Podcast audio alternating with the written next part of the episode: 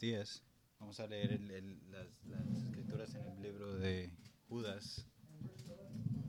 No sabían, este, la adoración, la, la predica de la palabra también cuenta como alabanza. Pero la, la, la predicación de la palabra y servirle al Señor, eso todo es adoración al Señor. Vamos a orar. Mi Señor y mi Dios, te agradecemos y, y te adoramos por esta mañana, Señor, porque eres bueno. Tu gloria es para siempre. Tu verdad es para siempre.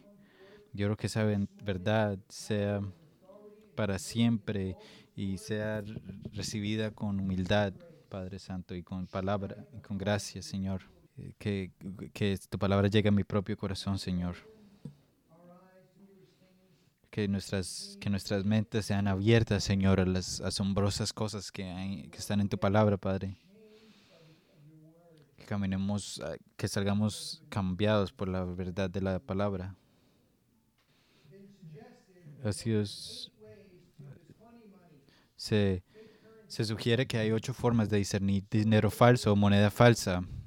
Algunas de esas formas incluyen su, su textura de cinta. Si no se siente bien, podría ser una falsificación. La segunda es las fibras coloreadas.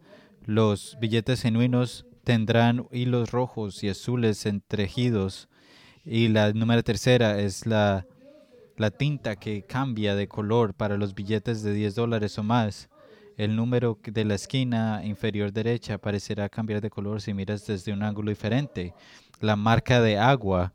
Si sostienes el billete contra, contra la luz, deberías ver una marca de agua en el lado derecho. Si la marca de agua está, es, es una, es una cara que no coincide con la que está en medio del billete, es una falsificación. El número de serie, cada factura tiene un número de serie único. Si recibe varios billetes sospechosos y los números de serie coinciden, son falsos. La impresión, por ejemplo, los billetes de Estados Unidos han aumentado la impresión y todas las líneas deben ser nítidas. Busque regularidades en la definición entre los billetes, así como las líneas que oscilen el grosor, colo- color o claridad. El hilo de seguridad, cada denominación tiene una ubicación y un color de hilo de seguridad únicos que se pueden distinguir bajo la luz. El número 8 sería la, la cinta de seguridad. Los, seguros de, los nuevos billetes de 100 dólares también tendrán una cinta de seguridad 3D azul con varios números del 100, número 100 y, y con y campanas impresas en ellas. Y siga mientras leo Judas capítulo 1 del, del- de los versos 1 al 10 para el contexto. Estamos leyendo el libro de Judas capítulo 1 versos 1 al 10.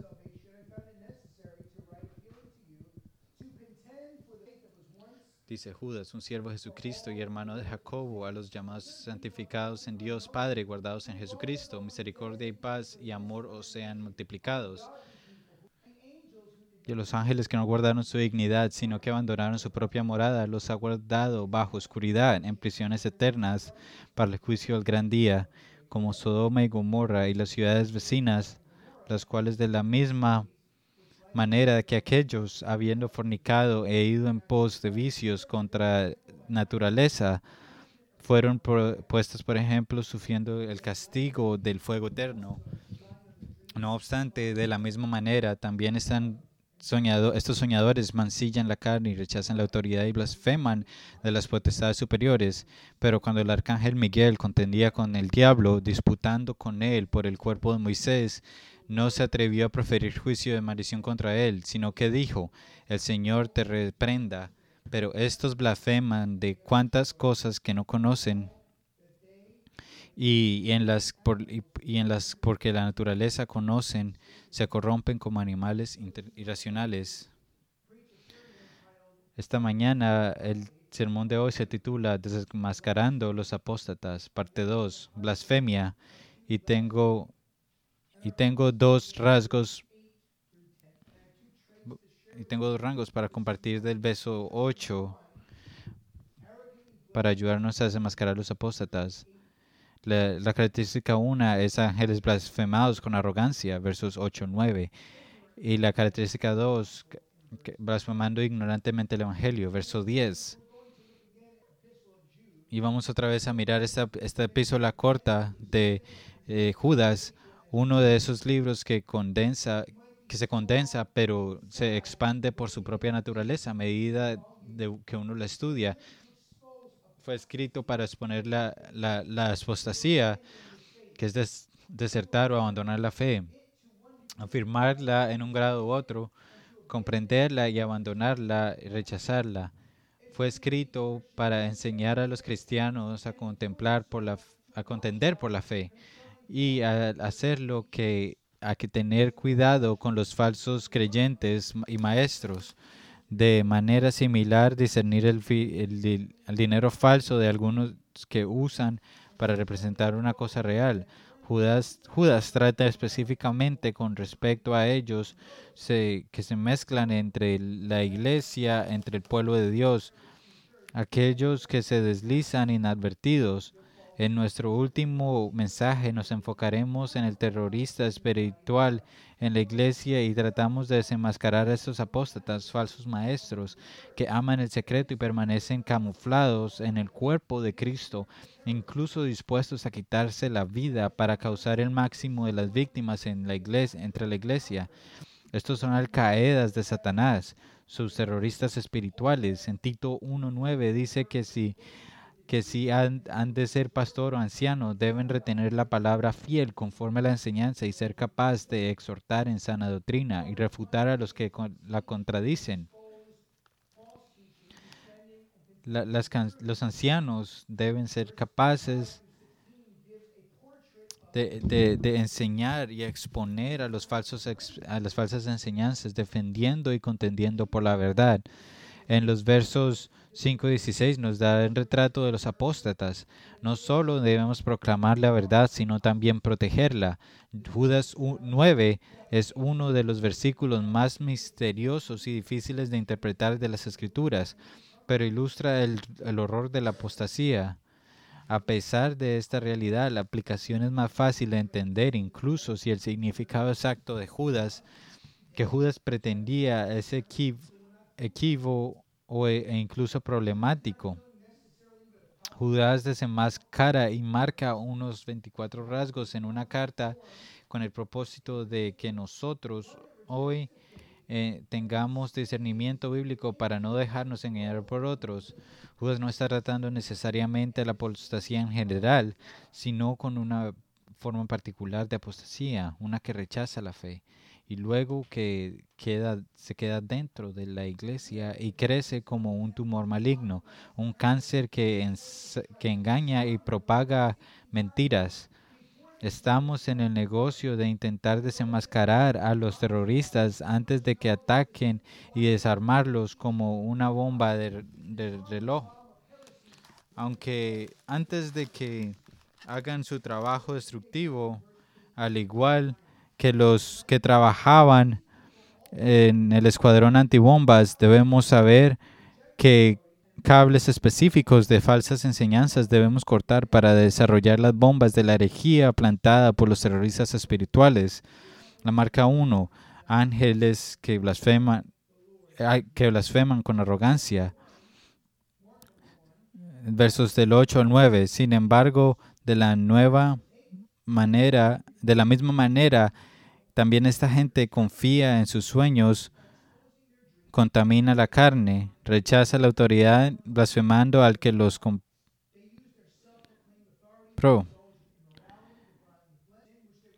Disputaba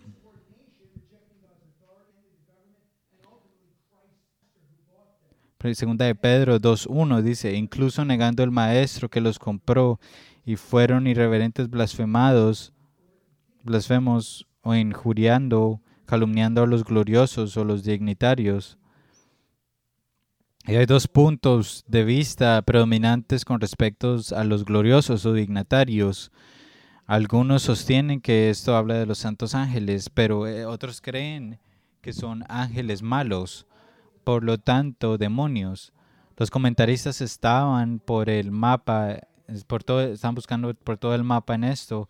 un comentarista escribió que es más difícil decidir si se trata de ángeles buenos o malos, sería más natural suponer lo primero. Los ángeles serían llamados doxai o doxas, vía Clemente o de Alejandría, porque son, por así decirlo, rayos de la gloria que Dios, que es Dios mismo. Los falsos maestros serían así culpables de referencia hacia los mensajeros de, Dios, los ángeles como lo habían, como lo hacían sido los somitas hacia los ángeles que visitaron a Lot. Por otro lado, en el verso 9 permite la opinión de que se refiere a los ángeles malos. En el, el punto es que Miguel, un ángel santo, no con, calumnió a Satanás, un ángel caído e impío, no pronuncia un juicio blasfemo contra él. Por lo tanto, los falsos maestros que deben calumniar a los poderes angélicos del mal. Sin embargo, es difícil ver cómo doxai, gloriosos, podría usarse con los ángeles malignos. ¿Por qué entonces calumnian a los buenos ángeles de Dios? Quizás porque los ángeles fueron vistos como mediadores de la ley de Dios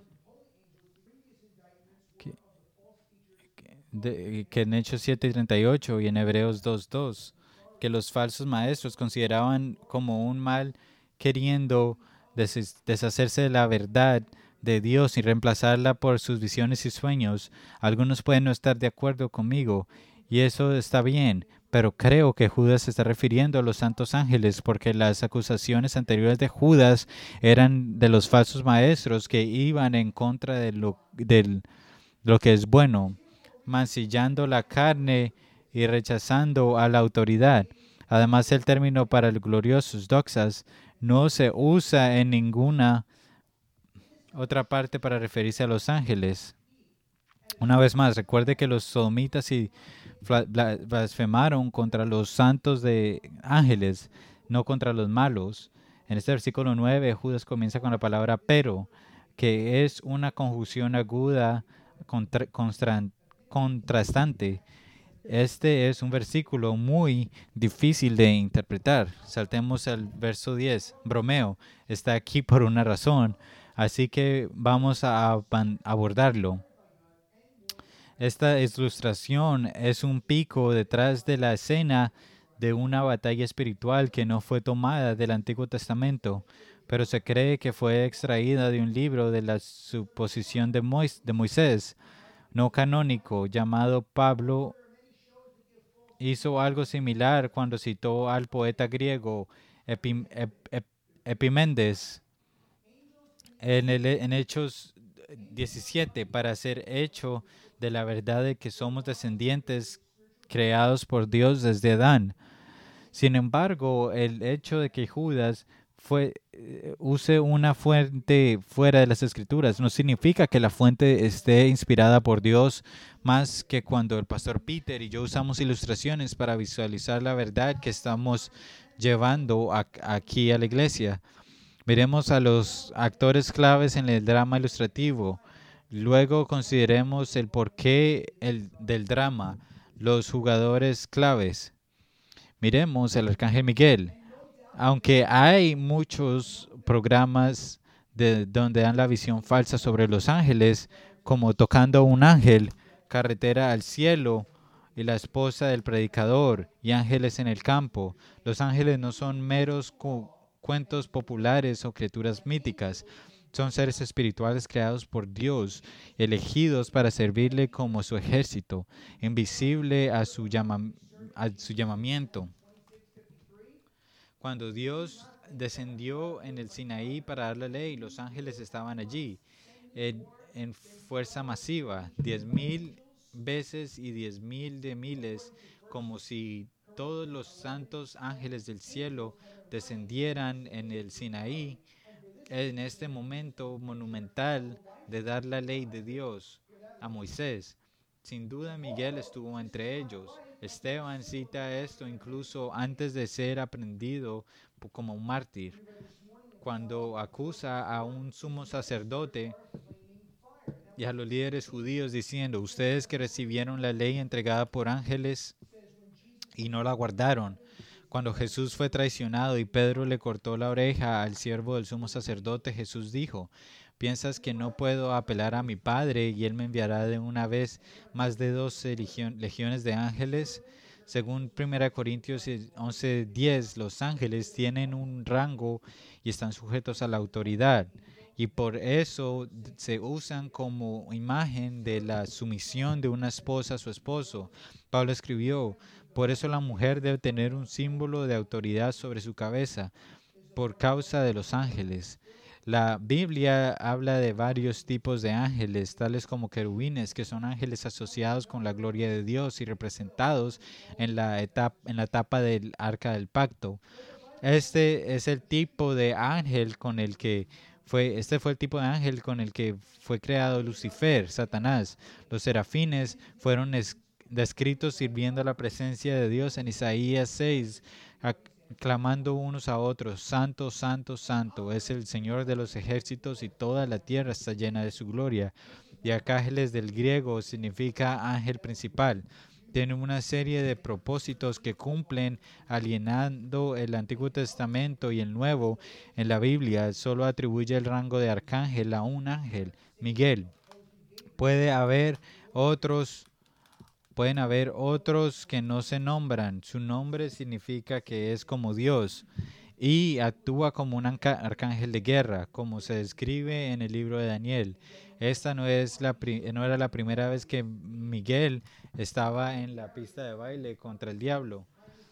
Eh, Daniel 10:13 le llamó a uno de los principales príncipes que vino a ayudar a Daniel, pero se retrasó 21 días debido a que un demonio se opuso a Gabriel en la guerra celestial. Miguel se opone y vence a los demonios que Satanás ha enviado para influir en los gobernantes de Persia y Grecia. En Daniel 11:21 fortalece al rey Darío el Medo, confirmando a Darío en su propósito de bondad para con Israel al decretar su regreso. En Daniel 12.1 se le llama el gran príncipe, patrón o ángel guardián de Israel, que vela y protege a Israel. Y en Apocalipsis 12.7 Miguel pelea contra el dragón, Satanás, y lo vence echándolo del cielo. Miguel es un ser poderoso, un guerrero fiel a lo largo de las escrituras que lucha contra los espíritus malignos y los principados en completa obediencia al Señor cuando es llamado para cumplir con las órdenes de Dios. ¿Qué vemos acerca del carácter piadoso de Miguel? Obedece rápidamente y yendo el Señor cuando el Señor lo manda.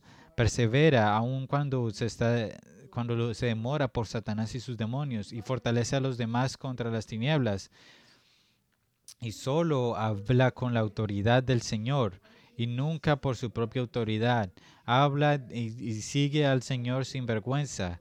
No siguió, no siguió el tercio de los ángeles que cayeron. Esto te describe. Esto eres rápido para obedecer al Señor. Luchas contra la oscuridad. Vamos a una de las áreas más oscuras cuando ministramos en la clínica de aborto, por ejemplo, aprendes la palabra de Dios de tal manera que te, que te avergüenzas de, de ella cuando hablas de temas que aborda a pesar de, de, cómo sopla el viento cultural? ¿Eres fiel al ministerio o se te caen las pelotas? Segundo, personaje Satanás. Satanás o Lucifer fue creado como un ángel bueno. Él era un ángel hermoso y poderoso en el cielo que reflejaba la adoración en la tierra hacia el Señor deseaba eh, ser exaltado por encima de Dios, eh, según Ezequiel 28, 15, 17, 18, Isaías 14, 12 al 3, al 14, al 15, perdón, y asumir el trono de Dios y conservar para sí mismo la oración que reflejaba en el Señor. Debido a su orgullo, el tercer, un tercio de los ángeles, ahora demonios, se rebelaron contra Dios y fueron expulsados de sus posiciones en el cielo. En Lucas 10:18 Jesús dijo que vio la caída de Satanás como un rayo. Ahora buscan impedir a las personas la salvación y caminan en novedad de vida. En, Romanos 6, su nombre en hebreo eh, significa adversario. Así se le llama, el acusador de los hermanos. En Apocalipsis 12, 10 intenta calumniar y descreditar a los creyentes acusándoles ante Dios. Pero si alguno peca, abogado tenemos ante el Padre, al Señor Jesucristo, el justo.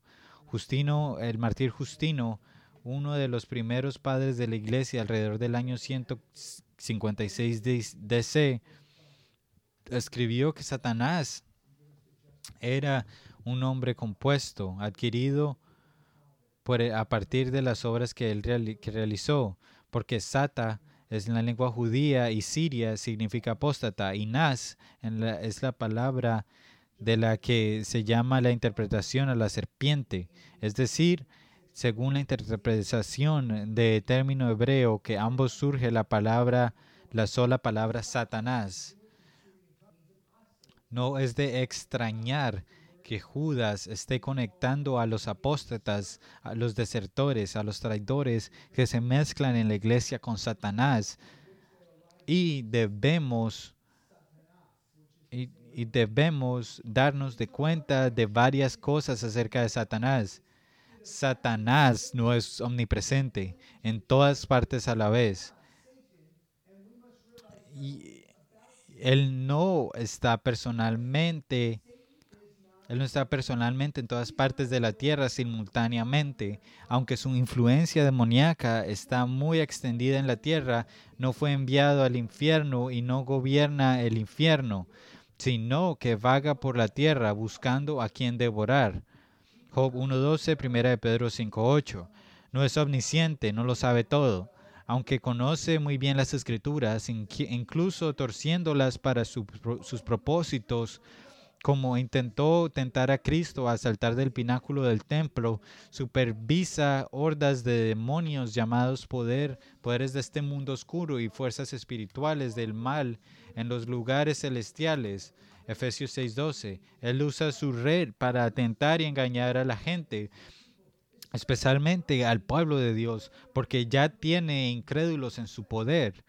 Él no es omnipotente, no es todopoderoso. Satanás no es un agente libre. Él no tiene rienda suelta o mano libre en el mundo de Dios. Si Satanás es llamado el Dios de este mundo, que ha cegado el entendimiento de los incrédulos para que no vean el resplandor del Evangelio en, de la gloria de Cristo, que es la imagen de Dios, pero esto con respecto al sistema mundano que se opone a Dios. Él captura a las personas en esclavitud involuntaria. El mundo entero involuntariamente sigue al príncipe de la potestad del aire y el espíritu de que ahora espera en los hijos de desobediencia. Sus súbditos marchan inconscientemente hacia la destrucción y se llevan consigo a todos a tantos como puede. Está bajo la autoridad de Dios, orgulloso y, envalentonado por el golpe que le dio a Adán en el paraíso. Fijó sus ojos mugrientos en Job, pidiéndole permiso de, para atacarlo. El Señor dijo a Satanás, He aquí, Job está en tus manos, solo perdona su vida. En Job 2.6 y en Lucas 22 de 31 al 32, Dios entregó a Pedro y a, todos los discípulos a Satanás por un tiempo para que fueran zarandeados como trigo, lo que significa zarandear a alguien. Pero Cristo oró por Pedro y discípulos, los discípulos, y Dios contestó la oración de Jesús. Dios envió a Satanás para poner un aguijón en la carne de Pablo. Satanás es el siervo de Dios, es su esclavo eso no, no, te llama la atención, que, que luchas con eso, darse cuenta de que en última instancia Satanás cumple el decreto de Dios, que es su voluntad secreta, que siempre está en armonía con su voluntad revelada en las escrituras, desde el jardín del Edén hasta ahora, la voluntad soberana de Dios. Salmo 115, 3. Nuestro Dios está en los cielos, hace todo lo que le place. Dios ordena todas las cosas, incluso las cosas concernientes a Satanás. Satanás está atado con la correa de perro de Dios. por así decirlo. De modo que no puede hacer más de lo que Dios le permite. El reformador suizo Pierre Verret, escribiendo una carta a los santos perseguidos, ilustró esto cuando escribió, incluso el adversario Satanás está bajo el control soberano de Dios. Ten por seguro que ha desatado a tu adversario solo hasta soltarle la cadena que todavía arrastra tras de sí. El, que el Señor, que es nuestro Rey y soberano capitán, todavía tiene la mano para sujetarle cuando se le plazca y volver a encadenarlo como a una bestia furiosa cuando sea necesario. Martín Lutero dijo, el diablo es el diablo de Dios y nunca, y nunca opera fuera del decreto del Señor. Y yo agregaría, o de la provisión de Dios, en Romanos 8, 28, y sabemos que a los que aman a Dios, todas las cosas les ayudan a bien. Esto incluye la actividad de Satanás en cualquier nivel de nuestras vidas. A los que conforme a su propósito son llamados en Romanos 8:38, porque estoy seguro de que ni la muerte, ni la vida, ni los ángeles, ni los principados, ni lo presente, ni lo porvenir, ni potestades, ni lo alto, ni lo profundo, ni cosa alguna en toda la creación podrá separarnos del amor de Cristo, Jesús, Señor nuestro. Dios usa la actividad de las tinieblas como herramientas santificadoras en nuestras vidas. Ahora el tercer personaje, Moisés. Moisés nació en Egipto y Satanás trató de asesinarlo, arrojándolo al río Nilo, pero Dios lo preservó a través de su madre piadosa, Jocabed. Llegó a ser el gran libertador de Israel, que estaba en esclavitud y cautiverio en Egipto. Este es el nombre que se presentó ante el hombre más poderoso, el faraón de Egipto, con nada más que un bastón de pastor en la mano, y exigió por mandato eh, del Señor, deja ir a mi pueblo. Moisés, antes de que a los hijos de Israel se les permitiera entrar en la tierra prometida, él mismo no llegó a ir con ellos. Eso fue bastante duro para él, murió, murió en Deuteronomio 34 y fue sepultado por Dios en Deuteronomio 34, 6. Supongo que porque Dios no quería que los israelitas tuvieran su cuerpo, sin embargo, por, por Judas parece que Miguel había, sabía dónde estaba el cuerpo, quizás siendo fundamental en el entierro de Moisés. La contención. ¿Por qué el arcángel Miguel y Satanás están discutiendo, discutiendo sobre los huesos de Moisés? Para responder a esta pregunta solo puedo especular. Tal vez quería profanarlo o hacer que la gente lo adorara. Nosotros quedamos, eh, fuimos creados para adorar y todos los personajes, todas las personas adoran a alguien o algo. En Génesis 4 vemos que Abel adoró a Dios y trajo una ofrenda que agradó al Señor, mientras que Caín se eh, adoró a sí mismo y trajo una ofrenda que a él le agradó y simplemente quería que Dios avalara su ofrenda. Pero Dios rechazó a la ofrenda de Caín y aceptó la de Abel. La idolatría Creo que Satanás quería saber dónde estaba el cuerpo, otra vez mostrando que él no lo sabe todo, pero que Michael, Miguel sí lo sabía, por lo que pudo desenterrar el cuerpo y convertirlo en un ídolo. La gente hará que un, ídolo, un ídolo de cualquier cosa. Piensa lo que los que hacen los romanistas en el Vaticano. Afirman tener el sudario del Turín, el paño de entierro de Jesús, la leche de María, los huesos de Pedro y suficientes trozos de maderas pues, supuestamente de la cruz para construir un barco grande. Esos, esos son idólatras y, sus reliquias. Recordemos que números 21 del 8 al 9, la serpiente de bronce que hizo Moisés para salvar a los hebreos de una plaga de serpientes venenosas, al mirarlas, el, el, el, y en Ezequías Y Ezequías en Segunda Reyes 18:4, esta reliquia se había convertido en un objeto de adoración y la hizo romper en pedazos. Nunca debemos adorar a lo que Dios, a los que Dios escogió para predicar su mensaje, sino adorar a Dios por el mensaje que habló a través de ellos. Moisés, Pablo, Pedro, Judas y Miguel, el arcángel, no son el Señor. Tampoco lo son Lutero, Calvino, Spurgeon y otros reformadores. Aprendemos la verdad de Dios de ellos y alabamos a Dios por ellos, pero la adoración está reservada solo para Dios, una sombra. Creo que este que este forcejeo sobre el cuerpo de Moisés es una imagen de la resurrección. El pastor Pedro predicó, si los muertos no resucitan, si el pastor Peter predicó que si los muertos no resucitan, entonces ni siquiera Cristo ha resucitado. algunos hoy creen que los discípulos robaron el cuerpo, otros creen que sus enemigos robaron el cuerpo. A Satanás se le impidió exhibir el cuerpo de Moisés y hubo un cuerpo, pero no puede exhibir el cuerpo de Cristo porque Cristo resucitó. Pero como Pedro, como Pedro apartó la mirada de Cristo hacia las olas cuando caminó sobre el agua. Satanás trata de hacer que la gente se desvíe la mirada de Cristo hacia e, aquellos que señalan a la gente hacia el Salvador, pero que no miren al Salvador.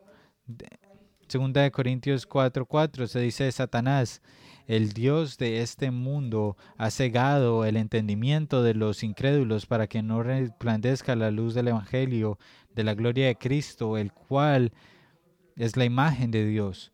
Tan grande libertador que fue Moisés, Cristo es verdaderamente el gran libertador de su pueblo. Satanás siempre te tentará a disputar sobre cosas que cuando esté compartiendo el Evangelio no se desvíe con asuntos periféricos.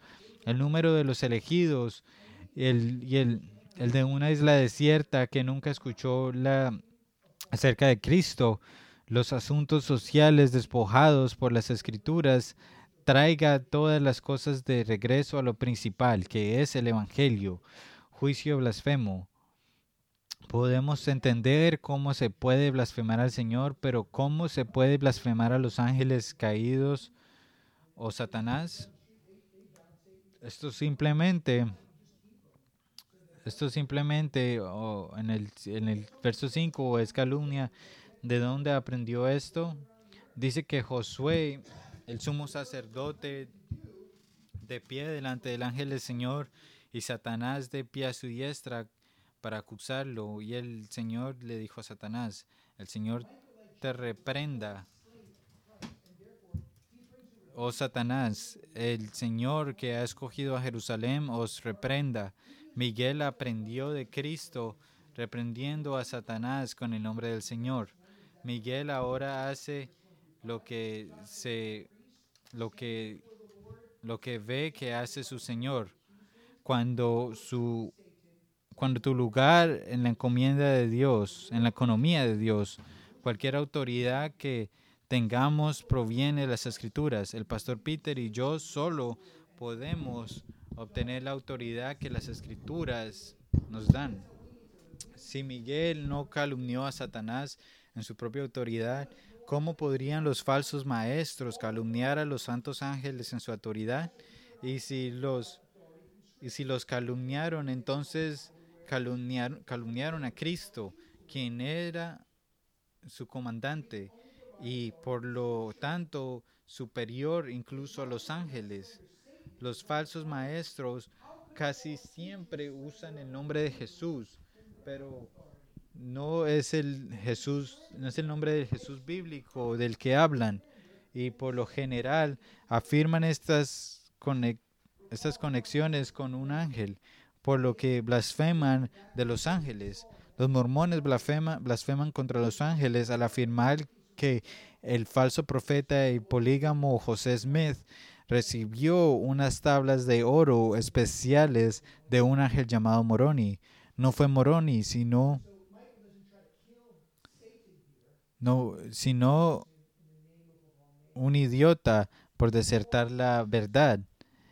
Eso no es diferente a otro falso profeta, polígamo y pedófilo del Islam, Mahoma, a quien se le cree que el ángel Gibrel le dio el Corán. Gabriel suena familiar, que tomó prestado de la Biblia, pero también contradice las escrituras. Ambas, ambas, ambas fuentes niegan y blasfeman al Jesús bíblico, nuestro Dios trino y sus verdades y sus verdaderos ángeles. El apóstol Pablo el apóstol Pablo advirtió en Gálatas 1:8, pero aún así nosotros o un ángel, si nosotros o un ángel del cielo os anunciara un evangelio diferente de el que os hemos anunciado, sea anatema. Es por eso que enseñamos el en la Confesión Bautista de 1689 en los domingos, no porque, porque martillamos la teología sistemática a la teología bíblica. En cada ministerio aquí en la GBC, no nos atrevemos a blasfemar a Dios ni a sus santos ángeles. Satanás tiene sus soñadores entre el pueblo de Dios y siempre está tramando estrategias para en contra del pueblo de Dios, para obstaculizar la verdadera iglesia de Cristo, los llamados amados y los llamados amados y guardados. Miguel luchó para obedecer a Dios y nosotros debemos contender por la fe. Miguel, quien es el ángel, quien es un ángel santo, no blasfemaría el mismo, el mismo contra un ángel caído. Y sin embargo, estos falsos maestros blasfemarán contra los santos ángeles al obedecer a los ángeles caídos, además de blasfemar arrogantemente a los ángeles. La marca número dos, blasfeman igualmente el Evangelio. Pero miremos a las, al, al, al, final del verso 10 que dice, pero estas personas blasfeman todo lo que no entienden y son destruidos por todo lo que ellos como animales irracionales entienden instintivamente. Al comienzo del verso 10, Judas vuelve a su caracterización de los falsos maestros, haciendo referencia a estas personas nuevamente, que son los soñadores, los impíos, no saben que calumnian, que no entienden, y eso sería el Evangelio. Judas muestra cómo sus acciones los lleva a su ruina, diciendo que son ignorantes destructivos e irrazonables. En 2 de Pedro 2.12, Pedro provee un paralelo con la epístola de Judas, escribiendo, pero estos hombres blasfeman en cosas que no entienden, son como bestias brutas, criaturas de instinto, nacidos solo para ser capturados y destruidos, y como bestias también perecerán. Estos hombres blasfeman el Evangelio porque calumnian su verdad y la reemplazan con sus visiones y sueños. Ignorante de la blasfemia, no entienden, carecen del Espíritu de Dios, por lo tanto les falta discernimiento.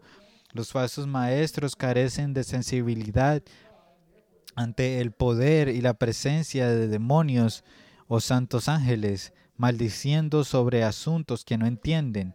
Los demonios intentan luchar contra Miguel ¿Quién te crees que eres? Es como el demonio le dijo a los hijos de Ezeba en Hechos 19. Conocemos a Jesús, conocemos a Jesús y conocemos a Pablo, pero ¿quién eres tú?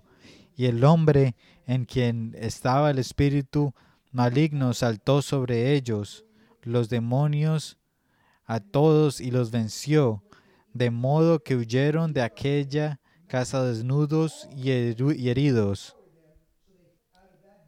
Romanos 1, 21 al 22.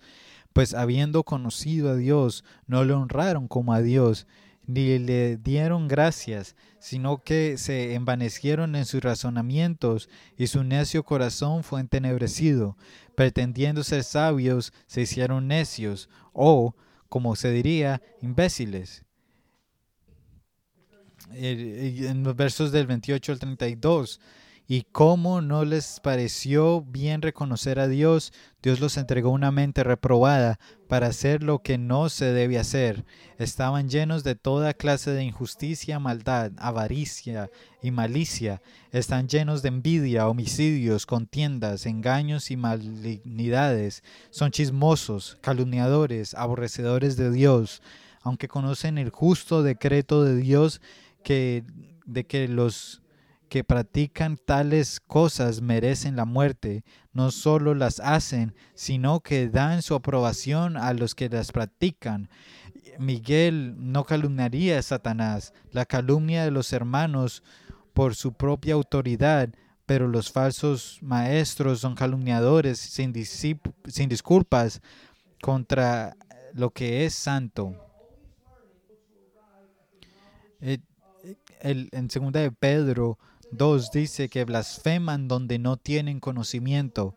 Segunda de Timoteo 3:7 dice, siempre están aprendiendo y nunca pueden llegar al conocimiento de la verdad. ¿Cuál es la verdad? El Evangelio. Como irrazonables, como animales, estos afirman tener eh, perspicacia espiritual a través de sus visiones y sueños, pero son tan ignorantes como un burro y se corrompen como bestias brutas. Decían seguir al Señor, pero no tenían una brújula moral. Como animales salvajes, sus necios corazones estaban tan oscurecidos como insubordinados, insolentes y arrogantes.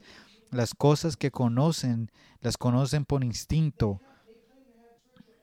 Al, al loga, al logos, como ateísta, a, que significa alfa privativo, lo niega están sin la palabra, loga, logia, logos, la palabra verdad, conocimiento e impulsado por intereses pecaminosos. Esta es la misma acusación que el Señor pronunció sobre los ninivitas que no distinguieron su mano derecha de su izquierda en Jonas 4. También recuerdan en Daniel 4, el rey Nacudomor Nacudonosor como por un, una temporada de orgullo en su vida, el Señor sobrenaturalmente lo enloqueció y le quitó la razón, haciéndolo vivir como un animal al que carecían, al que, al que le crecieron pelos y uñas y comió hierba como un buey. Y como un buey y lo que los algunos llamaban boantropia, boantropia el Señor lo restauró sus sentidos y luego alabó al Señor. Pero esto, pero estos falsos maestros, estos apóstatas, continúan hablando y actuando de acuerdo con su naturaleza pecaminosa, como anima, como dijo Charles Spurgeon, en una casa horrible, en una, es una cosa horrible cuando el pecado y nombre ocupa todo el largo de su conocimiento y peca hasta el grado de sus posibilidades. Son conducidos como bestias pecaminosas, atrapados y destruidos en sus propias trampas. Mateo dice de ellos en Mateo 15, 14, son guías ciegos y el ciego guía y el, guía, y el ciego guía al ciego. Ambos caerán en un hoyo al igual que los terroristas suicidas provocarán su propia destrucción sin saberlo, representando a Satanás, siguiendo sus propios instintos. Recordemos que Judas 3 nos dice que ellos fueron destinados desde mucho antes para esta condenación. No seamos como animales irracionales, sino transformados en nuevas criaturas en Cristo.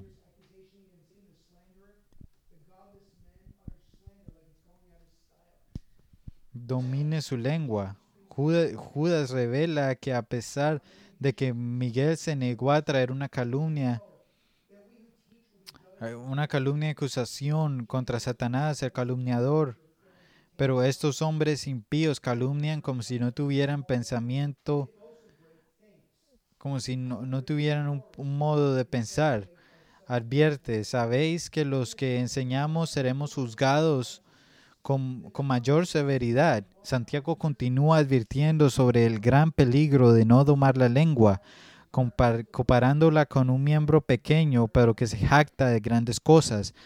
Cuán grande es el bosque incendiado por un fuego tan pequeño, y la lengua es un fuego, un mundo de injusticia. La lengua se pone entre, los, entre nuestros miembros, manchando todo el cuerpo, prendiendo fuego todo el curso de la vida y prendiendo fuego por el infierno. Porque todas clases de bestias y aves, de reptiles y criaturas, criaturas marinas pueden ser domadas y han sido domadas por la humanidad, pero de ningún ser humano puede domar la lengua, que es un mal inquieto, lleno de veneno mortal y esto ciertamente describió a los falsos maestros. Su blasfemia estaba llena de veneno mortal. uno tendría más éxito domesticando un animal que de ellos refrenando la lengua. Al estar desprovistos del Espíritu de Dios, no tenían sabiduría y no podían comprender y mucho menos distribuir la verdad espiritual. Por lo tanto, el Evangelio decían hablar por el Señor y en la realidad estaban predicando contra el Señor y su Evangelio.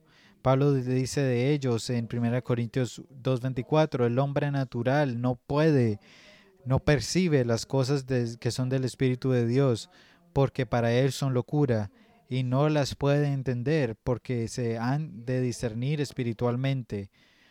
La aplicación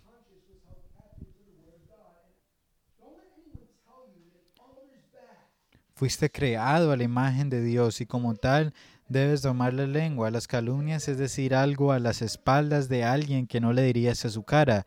No calumnias a las personas ni al Evangelio. Cuando la oscuridad se presenta en tu camino, debes apoyarte en la autoridad de la palabra de Dios y no en la tuya. Tienes discernimiento. Martín Lutero dijo que en su conciencia estaba cautiva a la palabra de Dios y la nuestra también debe estarlo. No dejes que nadie te diga que es poco amoroso pararse con la cabeza en alto, los pies planos, los hombros hacia atrás y decir la verdad sobre el aborto, la homosexualidad, la identidad de génito, la, la, identidad de género, la verdad espiritual, la familia y el lugar, y el lugar apropiado del gobierno. Lo que no es amar es mirarlos directamente a los ojos y ocultar la verdad, porque se pone a su punto de vista que es de que están en peligro de pasar una eternidad en el infierno. No le hagas un gruño a su pecado, porque preferirías que el ser, querido, el ser querido no se mueva, no, no te mueva, ni se aleje de ti estás preocupado por, su, por la reputación tuya o la del Evangelio. Hay, 42, hay, hay 4.200 religiones en el mundo, pero hay una, solo hay una tumba vacía. Solo un conquistador del pecado, la muerte, el infierno y la tumba es el Jesús bíblico. En, en primera de Corintios 1, 22 al 23 dice, porque a los judíos, porque los judíos demandan señales y los griegos buscan sabiduría, pero nosotros predicamos a Cristo crucificado. En conclusión, no debemos blasfemar, injurar o calumniar a los ángeles de Dios o al Evangelio de Dios. Debemos luchar por la fe oponiéndonos a los falsos maestros y, sus enseñanzas y no avergonzarnos del Evangelio, incluso si todos los que nos rodeamos rechazan, lo rechazan a usted. Te, te, te codeas con los, que, con los de la secta, date cuenta de que estás blasfemando y tú conoces la verdad del Evangelio y ellos no. De qué vas a hacer? Dios salva a la gente de los de las sectas. Tenemos aquí a los de a, los del Islam radical y a las otras religiones del mundo que Dios ha salvado por el verdadero evangelio. Eh, ahora tengo muchas, ahora tengo cuatro preguntas de edificación. ¿Escuchas a aquellos que promueven sus visiones y sueños en lugar de la palabra de Dios? ¿Usted doma su lengua para que no hable calumnias? ¿Le haces un, guiño al pecado de los demás porque no quieren agitar el barco o predicarles el Evangelio? Te equipas y te sientas bajo el entrenamiento que ofrecemos aquí en la escuela dominical, estudios bíblicos, grupos de discipulados, apologética y capacitaciones ministeriales? ¿O el, o el domingo es suficiente para usted nada más? Porque debería haber un hambre para sentarse y escuchar la palabra de Dios siendo enseñada. Y si usted no conoce a Cristo, usted es un blasfemo de los ángeles y el Evangelio de Dios. Y usted está perdido. Y si continúa haciendo la misma cosa, la misma cosa que le sucedió a los falsos maestros, usted va a ser atrapado como un animal en su propia trampa. Y Dios no tolera su estilo de vida ahorita mismo. Esta mañana Él te demanda que te arrepientas de tu pecado y, te rindas ante Jesús, quien te va a mantener. Vamos a orar. Gracias, Señor, por tu palabra gloriosa, Señor. Gracias, Señor, por la verdad del Evangelio. Gracias, Señor, por esta historia de Michael, de Miguel y, y, y, y el demonio y Moisés. Señor, que así como Él no, no blasfememos contra el Evangelio, Señor, así como Él lo hizo, como, como, como lo hizo Miguel, Señor. Que, que hagamos como Él la, la, palabra para que nos llamaste a ser, Señor. Te agradezco, Señor, que detectemos y discernamos los falsos maestros, que no seamos seducidos por ellos en ningún momento, Señor. Que seamos, Señor, firmes en, la, en, en, tu, en tu verdad gloriosa, Señor. Aunque muchos lo rechacen y se burlen, Señor. Y si alguien no te conoce esta mañana, Señor, que se arrepientan, Señor, ya mismo, Señor. En nombre de Jesús. Amén.